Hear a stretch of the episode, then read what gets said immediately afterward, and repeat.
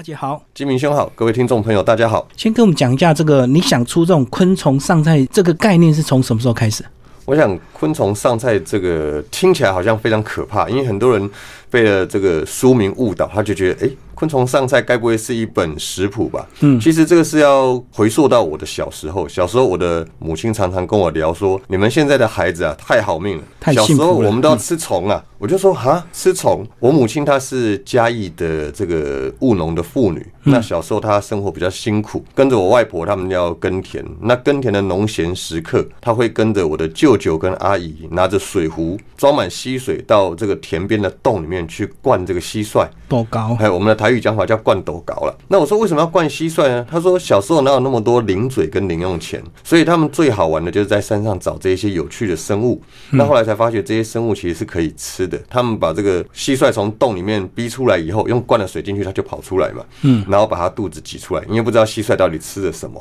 挤出来以后呢，他们用当年就是。很少白米饭，都是吃番薯签、含吉签嘛。嗯，他就把那个番薯签直接塞到蟋蟀肚子里面，然后放到灶旁边去，用那个余温把它烘熟。他说那个是当年他们最好吃的一个零嘴。再来就是他有吃孙菇，就是大象鼻虫，因为台湾大象鼻虫它是很厉害的一种甲虫，它专门在吃竹子的，然后它喜欢在竹笋上面活动。你看那个嘴又细又长，因为之前我记得在鸡鸣兄这边我们有介绍过象鼻虫嘛，它会。咬破那个皮进去里面吃竹笋，那他会跟我的舅舅到山上的这个竹林里面抓这个笋龟，把它翅膀跟脚掰断，然后也是送到灶旁边用余温烘熟。他说那吃起来有一种笋子的甜香味哦，因为它吃笋子的。是，嗯，那我想在小时候我就得到了很多这样的讯息，那可是比较有机会真的自己第一次接触是我的我的当兵的生涯是在金门。那时候我十九岁就提早入伍，然后呢，在中心抽签，一抽呢就抽到了我们的最厉害的金马奖，直接到金门去。那我想在金门当兵的历程是一个非常开心、很棒的一个学习过程。在那边有很多学长，那也对我都非常的照顾。其中一位学长，我常常在白天看他偷偷摸摸在内务柜不知道做什么。有一天我就跑过去，学长你在做什么？他在内务柜拿出了一个盒子。这盒子里面呢装了东西，我说那什么东西？他说我打开给你看。他把那盒子打开的瞬间，我就闻到一股浓烈的中药味。嗯哼，他说他在养药龟啊。我说药龟，什么是药龟？那我们用台语来讲，药龟就是有菇啊。嗯，菇就是台我们台语讲的菇啊，就是金龟子的意思。然后吃中药的金龟子叫药龟。对，那我就问他学长，你养这干嘛？他说你不懂。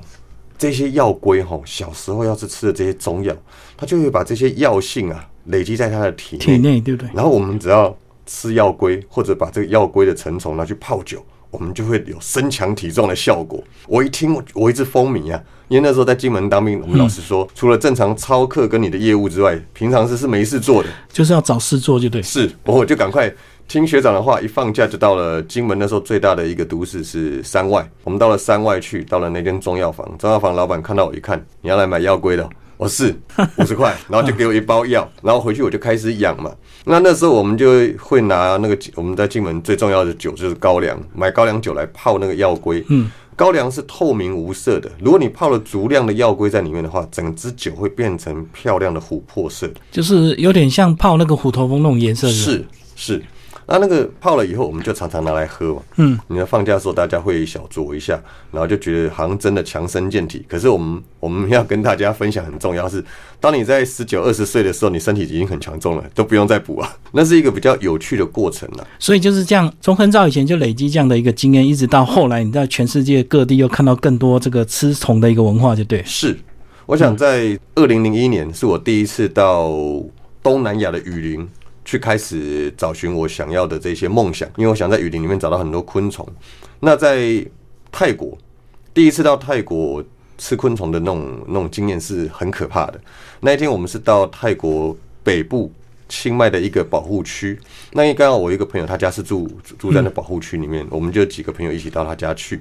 那他家是一个非常厉害的那种低矮平房，我们坐在客厅旁边就是养牛的牛棚，所以牛在呼吸，我听得到，它就在我们旁边而已。是。那那天晚上，我们用最简单的这些引诱昆虫的装备，就是发电机跟一盏灯，还有一块白布，让昆虫往这个灯飞过来。当天晚上非常好运，来了一只当时价格非常高昂的锹形虫。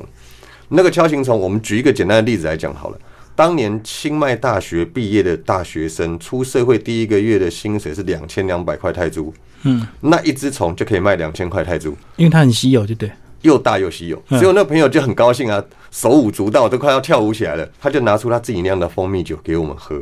那我就你知道，我们喝酒还是习惯有点小菜，我就那问他，那有有什么东西可以配吗？就嘴巴一定要咬点东西。是。然后我原本以为他在翻箱倒柜弄一些什么花生、葵瓜子，没有。他跑到拿了一个破盘子，跑到外面去，布上面的蚕啊、棕丝啊、蟋蟀啊、金龟子通通抓下来。我跟出去看，头皮就发麻了。嗯，他拿进来到屋子里面，我还以为他会用油炸的方式，因为正常来讲，油炸的方式我们接受度高，而且我也确实在泰国的市场看过油炸昆虫。嗯，他太太拿出一个锅子，那锅子看起来他已经用了十几年，快坏掉的感觉。然后瓦斯一开，也没有放油。等到那锅子烧热了，你会闻到一个味道。他就把那些虫翅膀拔的拔啦，脚剪的剪，就丢下去干煸。等到你闻到虫的那个香味，他就撒点盐巴，就是就是装盘了，就干煎，对不对？对，然后就大家这样吃啊。就你知道，每一个人都拿一把往嘴巴塞。等到轮到我面前的时候，我就有点迟疑啊。那我那那个朋友他就跟我讲说，这些自然环境的昆虫，你吃了以后对身体很好。那其实我是简化，他就他的英文就是 Jackie eat this insect。For men, very good。我一听，哇塞，真的还假的？赶快我也塞一把。那我想这些体验都是非常生活化，而且是贴近这些原住民最一般生活的这种食用昆虫的方式，并不是我们像很多网络上的一些网红啦，或者他们这些要猎奇的啊，到了不知名的地方抓一只不知名的昆虫往嘴巴塞，然后还要故意做出很恶心的，让那些虫汁爆出来这些举动。嗯嗯，其实我觉得那是两个完全不同的世界。但是为了出这本书啊，为了避免争议，你还是要去考究很多这个呃人类本来吃虫就很早以前就吃虫的文化到现在，对不对？是，而不是说让人家会有一种错误的印象，就是啊，现在是落后国家，非洲、东南亚还在吃虫，我们台湾呢早就不吃虫了这样。是，所以你还是有去翻一些资料，对不对？我想这个是一个很重要的事情了。嗯，当时我在决定要写这本书的时候，我就已经开始收集整个东南亚啦，还有在台湾这些昆虫饮食的资料。那刚好我接待的一位教授，我二零一二年开始接待一位日本来台湾做研究的教授，他在去年得知我要出这本书的时候，他就很高兴。他说他一直在东南亚做昆虫食物文化的研究，结果他一回到日本，马上寄了一叠厚厚的他跟他学生发表的各种文献资料。你后来才知道说，原来在泰国，我们看到常见的昆虫食物大概十种，但是泰国整个这么大的一个国家，他们东北部有吃的昆虫超过。一百多种，一百多，你想一下，你这辈子可能认识昆虫还不到一百种哦，他们就吃一百多种的昆虫。那再来就是我自己到世界各地去体验的这些资讯，然后还有看到他们呃在书店里面有一些相关的这些书籍，然后再来就是中国，中国他们有出一本《中国食用昆虫》这本书。那我想这些都是我们在研究。跟了解这个昆虫跟我们生活饮食文化很重要的一些关联。如果说我们把昆虫拿来这个炖酒，或者是当做当做中药材，大家能够比较理解。可是如果直接整只把它吃进去，大家就好像感觉就比较可怕，比较恶心，对不对？这个可以这样讲啊，因为我我常常会跟很多朋友打一个最简单的比喻啊，就是我们在吃海鲜虾蟹，大家都爱吧？对，最好来个帝王蟹、龙虾，这是基本我们吃宴席的要求嘛。但是很多人他会认为说啊，吃昆虫也太恶心了吧？可是你去思考哦，海鲜的螃蟹、虾蟹类跟我们眼睛看到这些昆虫，它们其实都是节肢动物，嗯，就是它们是同一类的动物，但只是因为生活在海里，而且我们经常性的食用，跟一般生活在路上，我们比较少有机会去去接触到这样的东西，因为我们。我们其实，在台湾早期还是有吃昆虫，现在比较少而已。对，但比较少不代表没有，因为很多餐厅的风味菜里面，在夏天、秋天这一段时间会有什么炸蜂蛹，因为虎头蜂巢多嘛，会有这些相关的食物出现。所以我觉得我们还是可以比较用所谓宏观一点的角度去看吃昆虫这件事情。所以重点是是大家不习惯而已，对不对？是。嗯，是。然后我们吃一些山产啊，吃一些什么动物，我们就觉得很习惯；吃昆虫感觉就不习惯。这个我们必须老实说了，就以文化层面来讲，在台湾我们吃昆虫的，正是在早期真的是比较辛苦的年代。嗯，可是比如说我我今年去了几趟大陆，我在云南，云南那边你路边的随便一个烧烤摊，随便一个饮食档，你都可以看得到他在卖昆虫食物。蚂蚱，蚂蚱就是我们讲的蚱蜢，然后再就是竹虫啦，然后猴知了，猴知了就是我们讲的蚕，它准备从地下爬起来，准备羽化的时候，那时候抓来油炸。非常的好吃。那我想，我这一次去云南也是开了眼界，因为他们有各种吃昆虫的这一些料理方式，而且他们吃的昆虫也是五花八门。那既然我们已经了解这个过去有这个食虫文化，可是这个我们到了今天呢，这个为什么要吃虫？这个就要再跟我们强调说，为什么我们到了这个时候，我们还要去讨论这个吃虫的问题？因为假如过去真的有吃虫，那也是过去的。那为什么你想要这个让大家来了解这个现在这个吃虫的进行是这样子？我想写这本书其实是一个最重要的发想了。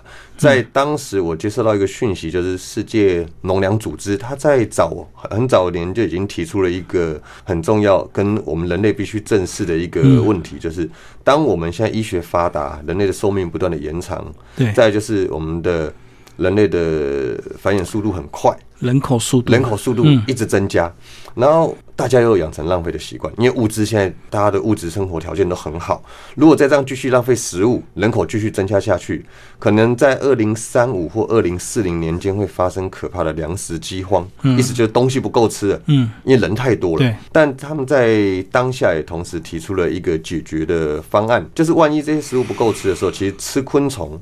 是一种最好的食物替代来源。那那时候我就去思考，为什么吃昆虫？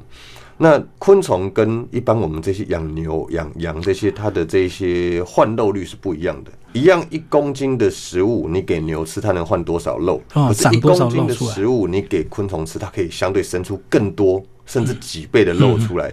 而且，不管是营养或者是含质量低，就是这种脂肪含量低，然后对身体的这些有益的这些。这这些元素更多，所以呢，他当时就提出这样一个很棒的替代方案。可是我我在发想这本书的立场上，是指我们眼前看得到的。所以眼前看得到的原因是什么？我们这几年在台湾都可以感受到环境的破坏。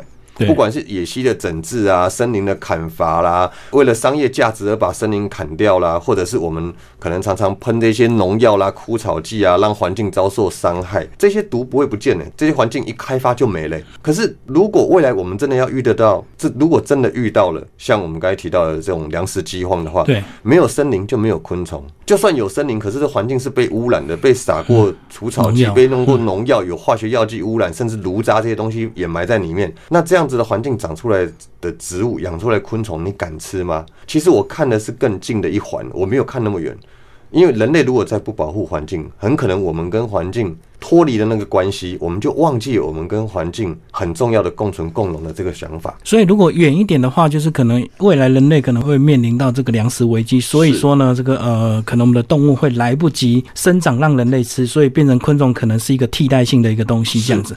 那比较近的一的话，就是说，假如要有这么多丰富的这个昆虫让你抓的话，这个自然环境一定要好，是才有这么多虫。那吃虫的话，它到底是我们怎么样要去注意？说，假如好，真的是我们我们去。吃的话，那可是有些人可能会乱吃，不小心又吃到宝玉类的，或者是呢，到底是什么样的虫才是比较适合我们未来人类可能可以大量使用的？我举一个例子好了啦，以先进国家来讲，瑞士够先进，嗯，一个非常厉害的国家，他们在去年二零一七年就已经把包含蟋蟀。面包虫、蝗虫这三种昆虫列入合法的食物清单里面。嗯，我想这是一个很棒的思考方向，因为其实蟋蟀、面包虫、蝗虫这都是可以量产的，就长得很快的那种。长得很快的，而且你你你有办法提供所谓我们食用级的这些饲料给他们吃，长出来的东西就是干净。因为我们我我们在养这些东西的过程中，我举一个简单的例子，像我常常有机会在家里面会做一些简单的昆虫食物，就是面包虫。那面包虫，很多人说啊，那不是买来喂鸟、喂鱼、喂虫的吗？但是像我到水族馆去，我买来面包虫买回家以后，我会做一件事情，就是用食用级的麦片或者是吐司去喂它们，因为那是人类在吃的东西嘛。给他们吃个几天以后，第一就是它肠胃道里面东西排出来了，它之前吃干净一点啊不管它排出来就好了。然后再来就是用这种养殖的方式，你让它干净了，你再拿来吃。这样就是一个最安全的方法，而且刚才提到这些昆虫，其实早就有非常多的人在量产。哦，所以你是讲的这个呃，是从上菜这个意思是指人类我可以用这个比较简单的饲养方式去达到未来我们人类的食物需求，不是说真的要野外去乱抓这样子。到野外也可以啊，可是如果你你以我到南美洲，以我到其他国家看到的，大部分的原住民或大部分有食虫文化的人民，不一定是原住民哦，他们取之于大地，用之于大地。哦，直接在环境中抓。我举一个例子，我到辽国，辽国我去的地方是一个已经已经非常内陆的地方，嗯，它是非常贫穷的。然后我们在它的菜市场里面，你每天都可以看到不同形色的昆虫，活生生的整袋整袋的拿来卖。嗯，我就想说，怎么会有这么好的环境？有一些，比如说大田鳖，大田鳖在台湾也是濒临灭绝的一种是大型的水生昆虫，它是很重要的水质环境指标，在那边是一袋一袋的，一次百只百只这样在卖的。嗯，后来我到了真的环境去看才知道，你知道他们环境，因为基本上没水没电，森林保护的很完整，对。然后反正又穷，他们在耕田也几乎没有钱去买买什么化学药剂来用，成分，所以整个环境的状态就好像几十年前的台湾一样，非常干净，也是这些昆虫跟环境跟人类共栖的天堂。嗯，所以这些人他耕田呐、有好的环境呐、就在这环境中直接抓虫来食用啊。那是一个非常合理的状态，所以我们可以从两个方面来看：一方面是保护环境，有需要我们在自然环境中找这些食物来使用；一方面是我们也可以利用先进的设备来饲养这些有可能未来可以帮助人类脱离粮食危机的昆虫。好，那至于这本书呢，也有讲到你在海外很多这个吃虫的一个经验哦。其实这本书呢，倒不是说这么单纯是一个昆虫的这个食谱啦，其实里面讲到是这个呃食虫的一个文化，以及这个你过去在很多国外这个吃虫的一个体验。那因为他们有丰富的生态，所以自然说这些东西，其实我就想说，那其实就跟那个我们在大海捕鱼一样的意思，对不对？只要我们适量的话。不要过度的去捕捞，或者是过度的去明明吃不完又故意去抓，是，其实这个大自然本来就有一个平衡系统，这样。我觉得呃，像我当时在编排这本书的时候，就像刚才金明兄提到的，嗯，我第一章开门见山就要告诉大家为什么吃昆虫。那就像我们刚才提到，昆虫有人在研究啦，对，那吃昆虫的好处在哪里啦？第二章就是台湾的食虫寻奇，因为就像刚才提到的，其实早期我我可能我们的父执辈。我们的爸爸妈妈他们就已经在那个年代就有吃过昆虫了，所以吃昆虫对台湾的的人来说，它并不是一件奇怪的事情。对，只是后来我们真的是生活已经越来越富裕了，我们对对吃虫这样的观感就会变得比较不一样。感觉比较落后是好像就就这本书刚上市，就有人提，就就有人打电话到出版社去反映说，我们有穷到要吃虫去？抗议就对。对，其其实不是穷的问题，而是你用什么观点来看这件事情。嗯，那我想刚才金明兄提到最重要是第三章，第三章也是觉我自己个人认为这本书整本的精华所在了。这是我去了世界各地所感受到各种不同的食虫文化。那我们举一个最简单的例子好了，我们很常去泰国，泰国也是我把它当成第二个故乡的地方，因为我都对泰国很熟，基本的一些泰文我都还能讲。那在泰国的大街小巷，只要是靠近市场旁边，你都很容易看到有人推着小吃摊或一台脚踏车，上面放一个盘子，然后就几种虫在上面，然后有一小锅油。你只要要，可能可以买个十块、二十块、五十块，然后他现榨给你，帮你加点嗯酱油或胡椒粉或盐巴。那个很多人会觉得说他是卖观光客的，但是以我长久在泰国活动，我所看到的是当地人去买这些昆虫食物的占百分之八十 percent，观光客才只有二十 percent 而已。大部分看看也不敢吃嘛。可以这样说，因为很多人我们观光客去大部分就是猎奇嘛，可是当地人不管贩夫走卒或者是锦衣华服，从那种漂亮的车子下来也是买，买了之后带回去就吃。那对他们来讲，已经是一种基本的生活文化那种层面的食物。那他们吃的东西也很广。那像我再举一个例子，我到柬埔寨，柬埔寨那边你可以看到他们除了昆虫以外，还有串烤什么？串烤蜈蚣啦，串烤蜘蛛啦，对，其实这些东西本来就是可以利用的，只要你知道怎么吃。很多人会问说：“啊，它不是有毒？”那它的毒是因为它活着的时候你想抓它，它咬你，它会把毒释放出来。释放出来，它必须自保。可是当你加热以后，我们大部分会把有毒的地方处理掉，啊，有一些毒它还是蛋白毒，加热以后就没有毒。嗯嗯那你不要有伤口吃，也不会有问题。然后再来就是，我想在南美洲的体验很特别啊，印第安人，我那一趟去南美洲是印第安人的的一个环境，然后跟他们一起到山上去。那其实我我我一直觉得肚子很饿，就他们就说来，他们就开始拿出开山刀去砍木头。嗯，那我想这这一段是我一直很爱分享的。他们取之于环境，用之于环境那种态度很好。他把木头皮扒开了，把里面的东西拿出来，他还会把木头再慢慢的拨回去。我就问他们说，为什么你你你已经砍了还要再拨回去？他说哦，你木头散了一地，这些虫就不能利用了。可是你再拨回去堆起来，他们还能再利用。嗯你去看他们那种态度跟观念，就知道他们对于环境的了解的跟认识，还有他们爱那个环境的心，跟我们是不一样的。我们用鱼来比拟，就大家比较容易理解，就是我要吃什么鱼，我就去大海抓一下，那我就抓我刚好要的量就好了。那我把大海保育好之后，其实大海的鱼永远就不会灭绝。是所以，我们抓虫一样，只要我们把这个自然环境这个保护好了之后，就算我们今天真的去野外抓虫来吃，它也不可能会灭绝，对不对？因为昆虫的繁殖策略不一样啊。速度太快，速度太快，你知道一一只啊，我们假设一只蝗虫，它一辈子可能要下一百个蛋，嗯可是你看我们一个人一辈子可能就生几胎而已，马或狗，它那个繁殖策略不同，尤其是蛾类，像我在辽国，我吃过一道。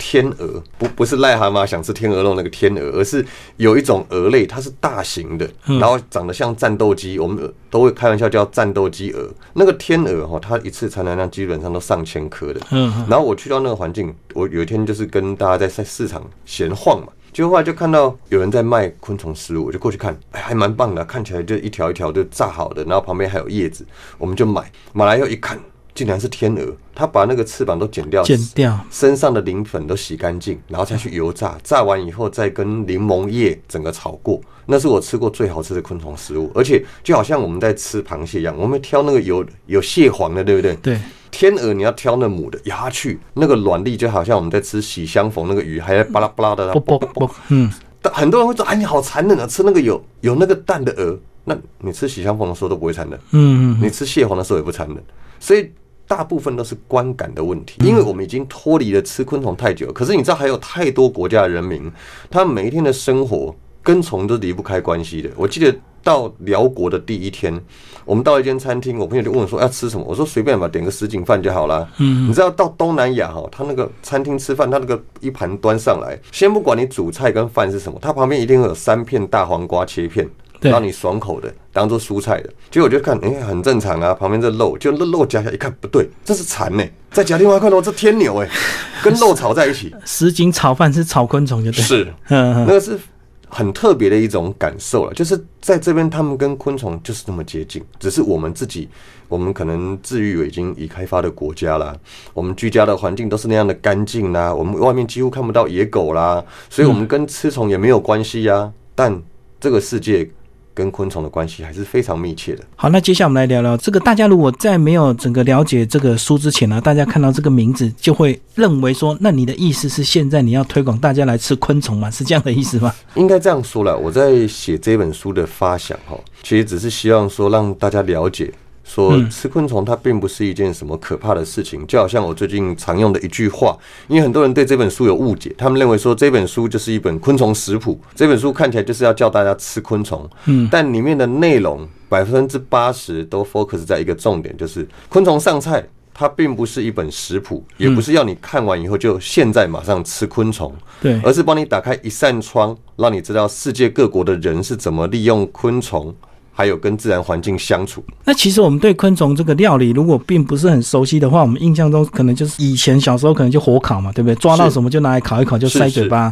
那到了你到东南亚或到世界其他国家，就看到更多的一个料理方式，对不对？然后好像是油炸是我们比较能够接受，是不是油炸起来这个就变得比较酥脆，这样子吃起来就比较不像吃昆虫的感觉。我想这是一个很棒的问题啊，所以我可以分享两个不一样的这种我吃吃昆虫的经验。我第一次在婆罗洲，婆罗洲在沙劳越跟加里曼丹的边境市场吃昆虫，那一次去，我们在那边看到了烧烤摊，你远远就闻到烧烤的味道，很香嘛。那我就想说，烧烤摊应该就是烤鸡翅啊，烤鸡屁股啊。结果走过去一看，哇塞！我看到烤鸡母虫啊，它那个是一种呃，在婆罗洲非常有名的美食。他们当地的华人叫硕蛾虫，可是当地的原住民他们叫萨古。沙骨虫。那沙骨虫这个虫哈，它们其实是一种象鼻虫的幼虫。那这种象鼻虫幼虫又大又肥，然后其实大部分女生看到会害怕了。是，然后那那一天去，我就看到烤金母虫，然后我当地的朋友就说：“哎，阿姐，我请你吃这一串，算我的，一串马币一块钱，那时候大概折台币十块。”嗯，结果我第一口咬下去后，我就受不了了，那个味道不对，因为我自己以前做过厨师，那个咬下去就是已经放很久的味道，那是臭油味。嗯，那我就把那个拿到旁边去，我说：“哎。”抱歉了，那一颗那一串我没办法吃，因为那有可能哈，你知道在观光地区哈，昨天没卖完的，今天谁来买？隔夜就对，对隔夜的。我说那不要吃那个，他说好，那这不要吃，你吃另外一个。他就带我去看那个活的，那我就把那个活的沙骨虫拿起来，那我要塞到嘴巴吃之前，其实那需要一点勇气啊。塞到嘴巴吃之前，他就跟我讲说，等一下这边吃这个虫哦，它是有一个很重要的方式，你要先把头咬掉。那我就照他的话，就把头咬掉，再塞到嘴巴嘛。塞到嘴巴以后，你咬下去以后，原本以为会很恶心的爆浆，结果你知道那个爆出来味道是非常清香的椰子味，你会觉得哇塞，怎么会有这种椰香味？后来一看，原来他们养那个虫的介质，它是用那个椰子壳，我们喝完椰子汁，椰子壳剁成一块一块丢进去养它们，所以你吃到会一个淡淡的椰子香味。那我觉得味道还不错。那是第一次我吃那种有那种。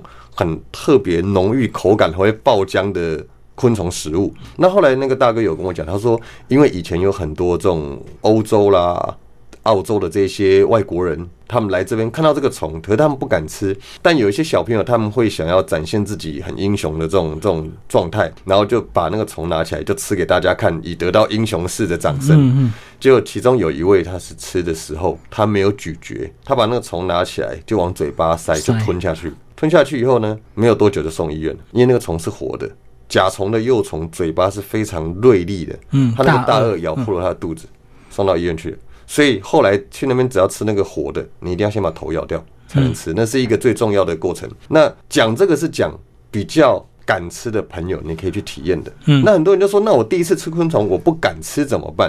我说第一次吃昆虫，如果你会害怕，还是你觉得那口感你会担心的话，那你就去吃泰国或云南，我们那种东南亚最常见到的这种竹虫。竹虫顾名思义，它是住在竹子里面的虫，它是一种叫笋肚蛾的幼虫，但是它住在竹子的一节一节的那个里面呢。嗯，那很多人就说，那这样虫干不干净？当然干净了，竹子的竹节里面非常的干净。嗯，它们是取食里面的竹枝嘛，所以你吃竹虫的时候，它那个整个是拿出来直接油炸。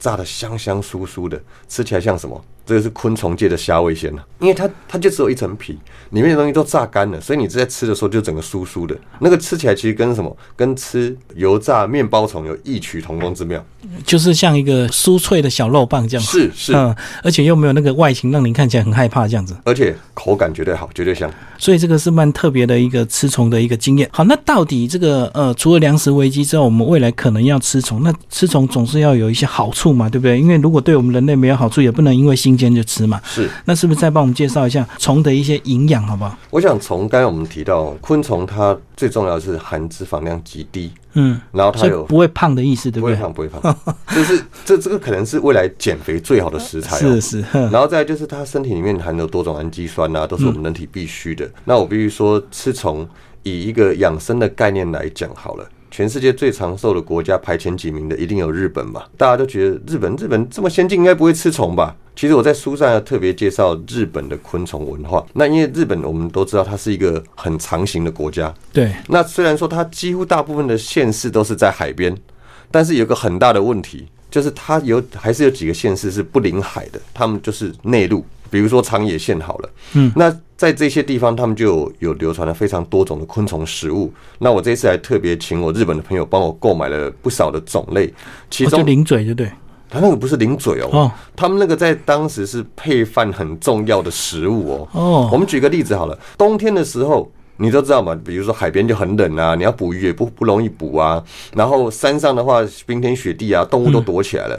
可是靠海的县市，它可以把这些鱼拿起来腌制啊、晒干呐。可是，在内陆的冰天雪地，你很难去捕到这些动物，怎么办？他们在农闲的时候，比如说长野县，他们在农闲的时候，他们就去抓这些量大的蝗虫。嗯，抓来以后用酱油跟糖下去熬煮。熬煮很久以后，就变成他们可以储存的食物。因为你知道，很甜跟很咸的东西可以放久放，保存久一点，保存久一点。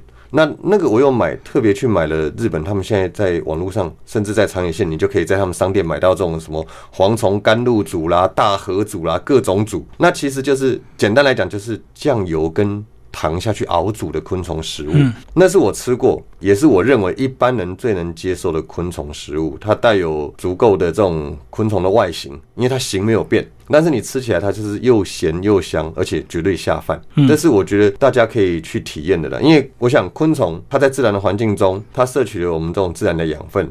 那提供给我们人类也是相对是自然的养分，让我们在吃了以后身体呢能变得更健康更好。因为我看过很多我朋友他们这个一些资讯，以日本长寿村那边的地方的人来讲，他们吃的东西都是最自然、最最没有调味的。那我想以自然的食物对人体来说，应该是贡献最大的了。如果我们要吃那种很多，比如说受到重金属污染的啦，像之前我们。台湾最有名的就是什么代奥星革米，你看环境污染了，连米也不能吃。对，你说好了，那个米我们不吃，给别的动物吃，我们再吃那个动物，不是一样意思吗？而且现在最大问题就是海洋很多垃圾，很多塑胶啊，所以现在我们吃的很多海鲜都含有这个塑胶的这个成分。今天我才听到，真的，我们连自来水里面都可能有。对，今天新闻有报。是，今天新闻有报。嗯，那我想我在书上，我在前面有特别放了一张照片，那是我到渔港拍的。刚才像刚才季明兄所讲的，你一直比喻的海洋，真的是很重要的，这是一个很好的比喻。嗯，我们以前都是一直仰赖海鲜，尤其这种大型的鱼类。可是你知道到后面呢，我到渔港去，我看了会很难过，因为它每次都是十几篓、二十几篓这种整篓整篓，叫做下杂鱼，很多还没长大的鱼虾蟹，通通都在里面，一网打尽的。对，我就问他们当地的这个渔民说：“啊，这个都还没有长大，这到底抓来要干嘛？”他说。这个当饲料啊，当什么很好啊？可是你去思考，你当你把这些海洋的生物过度捕捉，还没长大，还没办法繁殖，你就一直抓走，我们的海洋真的是会空掉了。真的，这是为什么？我觉得这这这几年来，台湾的渔业的发展。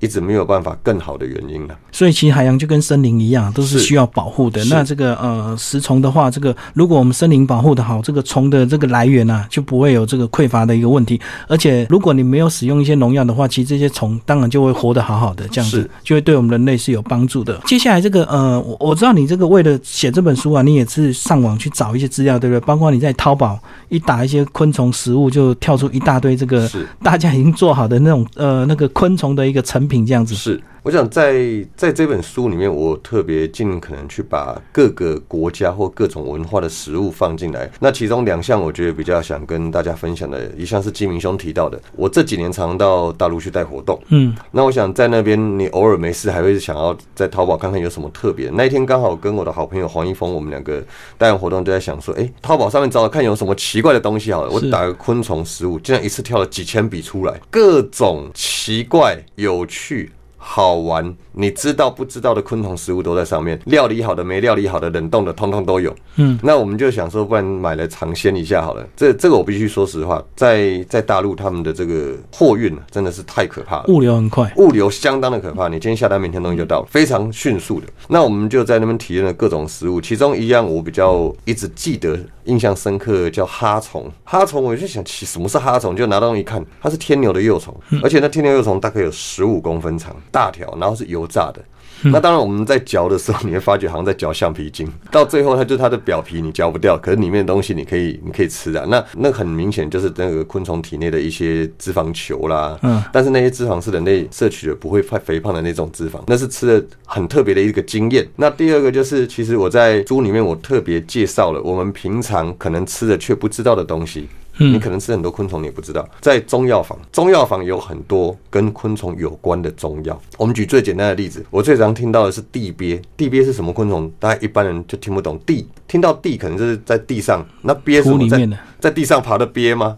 不是，地鳖是一种蟑螂，蟑螂吃中药。这个我要回想到当年我还是跟着我外婆住在一起的时候，那时候我外婆她很会煮牛肉面，那他的牛肉面非常好吃。有一天我跟我的表弟我们要吃牛肉面的时候，我就发现奇怪，我表弟的碗里面，那时候我们还很小，我表弟碗里面牛肉面怎么在那碗上面载沉载浮？哎，奇怪，牛肉为什么会载沉？一看不对，是一只蟑螂啊，嗯，是我们居家的那种美洲大蟑螂。然后就亲眼看着我表弟，因为他还小，他就把它夹起来放到嘴巴里面去就吃了，然后他就吐出来了。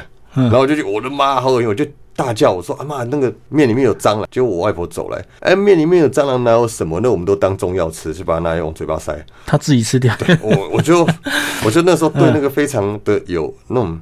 印象深刻。那但是我们一般你到中药房买的地鳖这一味药，它不是居家的那种蟑螂，因为居家蟑螂这几种，我们居家最常见的四种，澳洲、德国、美洲、中代这四种都是外来种，都不是原生的蟑螂。那我们在中药房买得到的地鳖，它有可能是类似像东方水莲这一类，对，这是原生环境在我们东南亚原生环境比较常见的蟑螂。那它晒干以后，它有特别的药理存在。那我再举一个大家比较耳熟能详的。昆虫中药冬虫夏草，冬虫夏草很棒啊！我记得好几次我跟几位朋友在聊天，他们说他们前一段时间才煮了什么冬虫夏草炖何首乌乌骨鸡哦。嗯，我说我说哇塞，吃这么补哦。他说对啊，这些珍贵的中药材这样子吃对身体很好啊，冬天应该进补啊。我说你不知道你吃的冬虫夏草是虫吗？他说哪有可能是虫，那是中药。我说不是啊，冬虫夏草你真的不知道是虫吗？他说对呀，它不是草吗？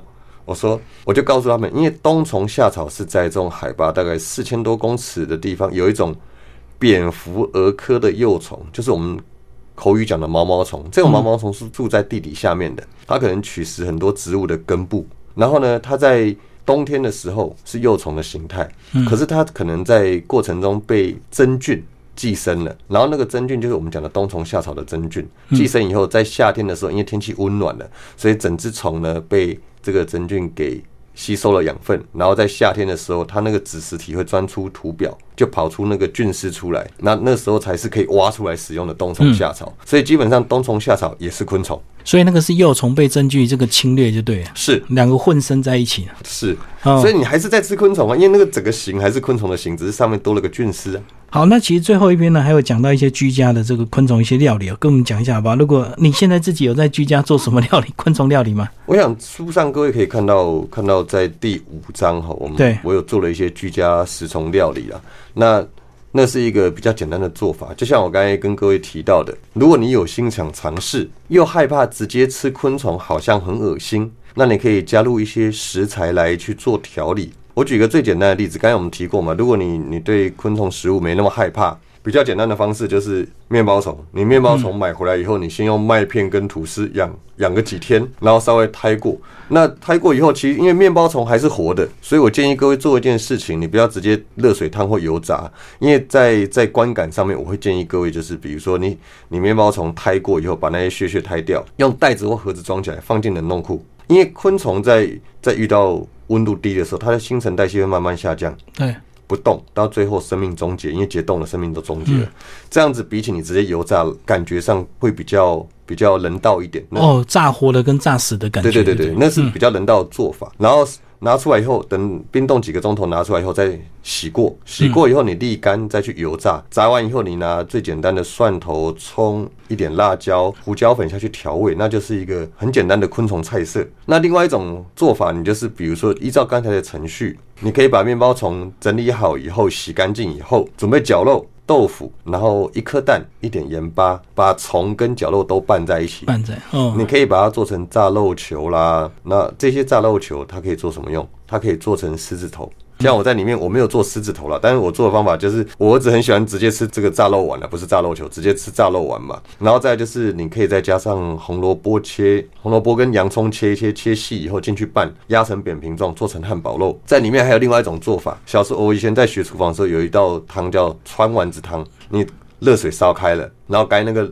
你的绞肉跟豆腐、跟蛋、盐巴，还有跟我们的虫拌在一起的，你就一球一球抓起来，水滚了以后，先把火关掉。你比如说丢个十球、十五球进到汤里面去，然后再次开火，让它烧滚了。调味小黄瓜切片放在里面，那就是很标准、比较川式的川丸子汤。讲完这个，其实吃虫也没有这么严重，而且这个虫的一些营养又很好，然后这个虫的替换率又很高，所以它这个来源不会这个中断。那为什么台湾的夜市到现在没有看到哈？这其实反而你在东南亚是一个很平常的事情，台湾的夜市还没有年轻人想要来尝鲜这个。这个这个问题太棒了，其实最近有，最近有。是炸应该是去年的，去年炸蟋蟀。嗯嗯因为蟋蟀是已经可以量产的一种昆虫，它量产的目的其实是为了当很多很多鱼类、很多动物的饲料。对，但是如果你用刚才讲过食用级的方式去量产它的话，它就是可以拿来吃的食物。再加上呃，我记得有一间有有一个农场，石门农场，它做了一一个很厉害的推广。就是凤凰虫，我在书上有特别介绍凤凰虫。凤凰虫是一种黑水虻，黑水虻的幼虫，它其实就是类似苍蝇，但是它的幼虫呢是现在很多做这种厨余回收的，在做这种有机肥的人很喜欢饲养。嗯，那石门农场他做了一件很厉害的事情，就是在他用食用级的饲料在养凤凰虫。然后把这凤凰虫养好了以后呢，它做成很多我们可以食用的食物，比如说早餐的沙拉棒啦，比如说凤凰虫巧克力呀。嗯，我还跟他买过几次哦，而且凤凰虫巧克力超级受欢迎，因为很多小朋友都很爱。那这些食物，我想它都是在一直推广，昆虫食物是一直在推广的。那只能是慢慢的让大众接受以后，我相信这样子的摊贩会越越来越多。那我想在这边再补充一个，就是每年在五月份、六月份的时候。彰化，彰化那边特定的地区会有人，他们到就是夏天的凌晨到山上去捡这些刚要爬出地表要羽化的蚕，他们会送到咸酥鸡摊去。你知道那一只是三十块吗？炸一只三十块，那是季节性食材。可是因为那个还没还没办法量产，所以它只能是一个季节性的这样的状态出现。可是像刚才我们提到的，比如说炸这个蟋蟀啦。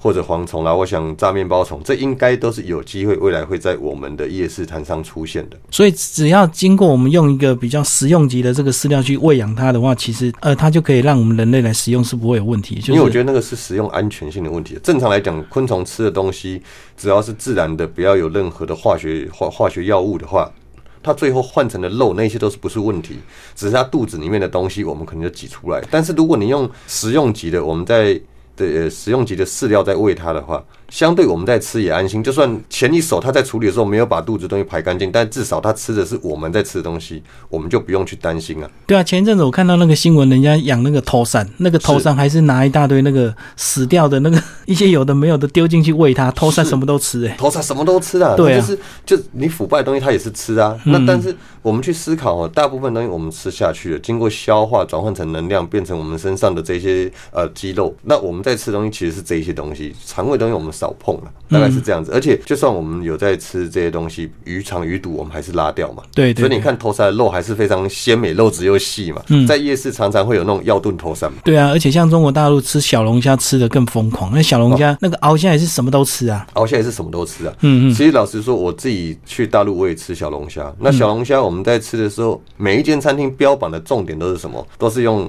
饲料级的，就是食用级的饲料在饲养。第二就是整只小龙虾，它保证刷的干干净净，你还可以把它小龙虾上来以后检查脏的，你可以跟他讲这一盘不付钱的。嗯嗯嗯。所以非常有趣的，就是在安全上面，大家还是相当的讲究。好，谢谢阿杰今天介绍他的这个新书《昆虫上菜》。谢谢金明兄，谢谢各位听众。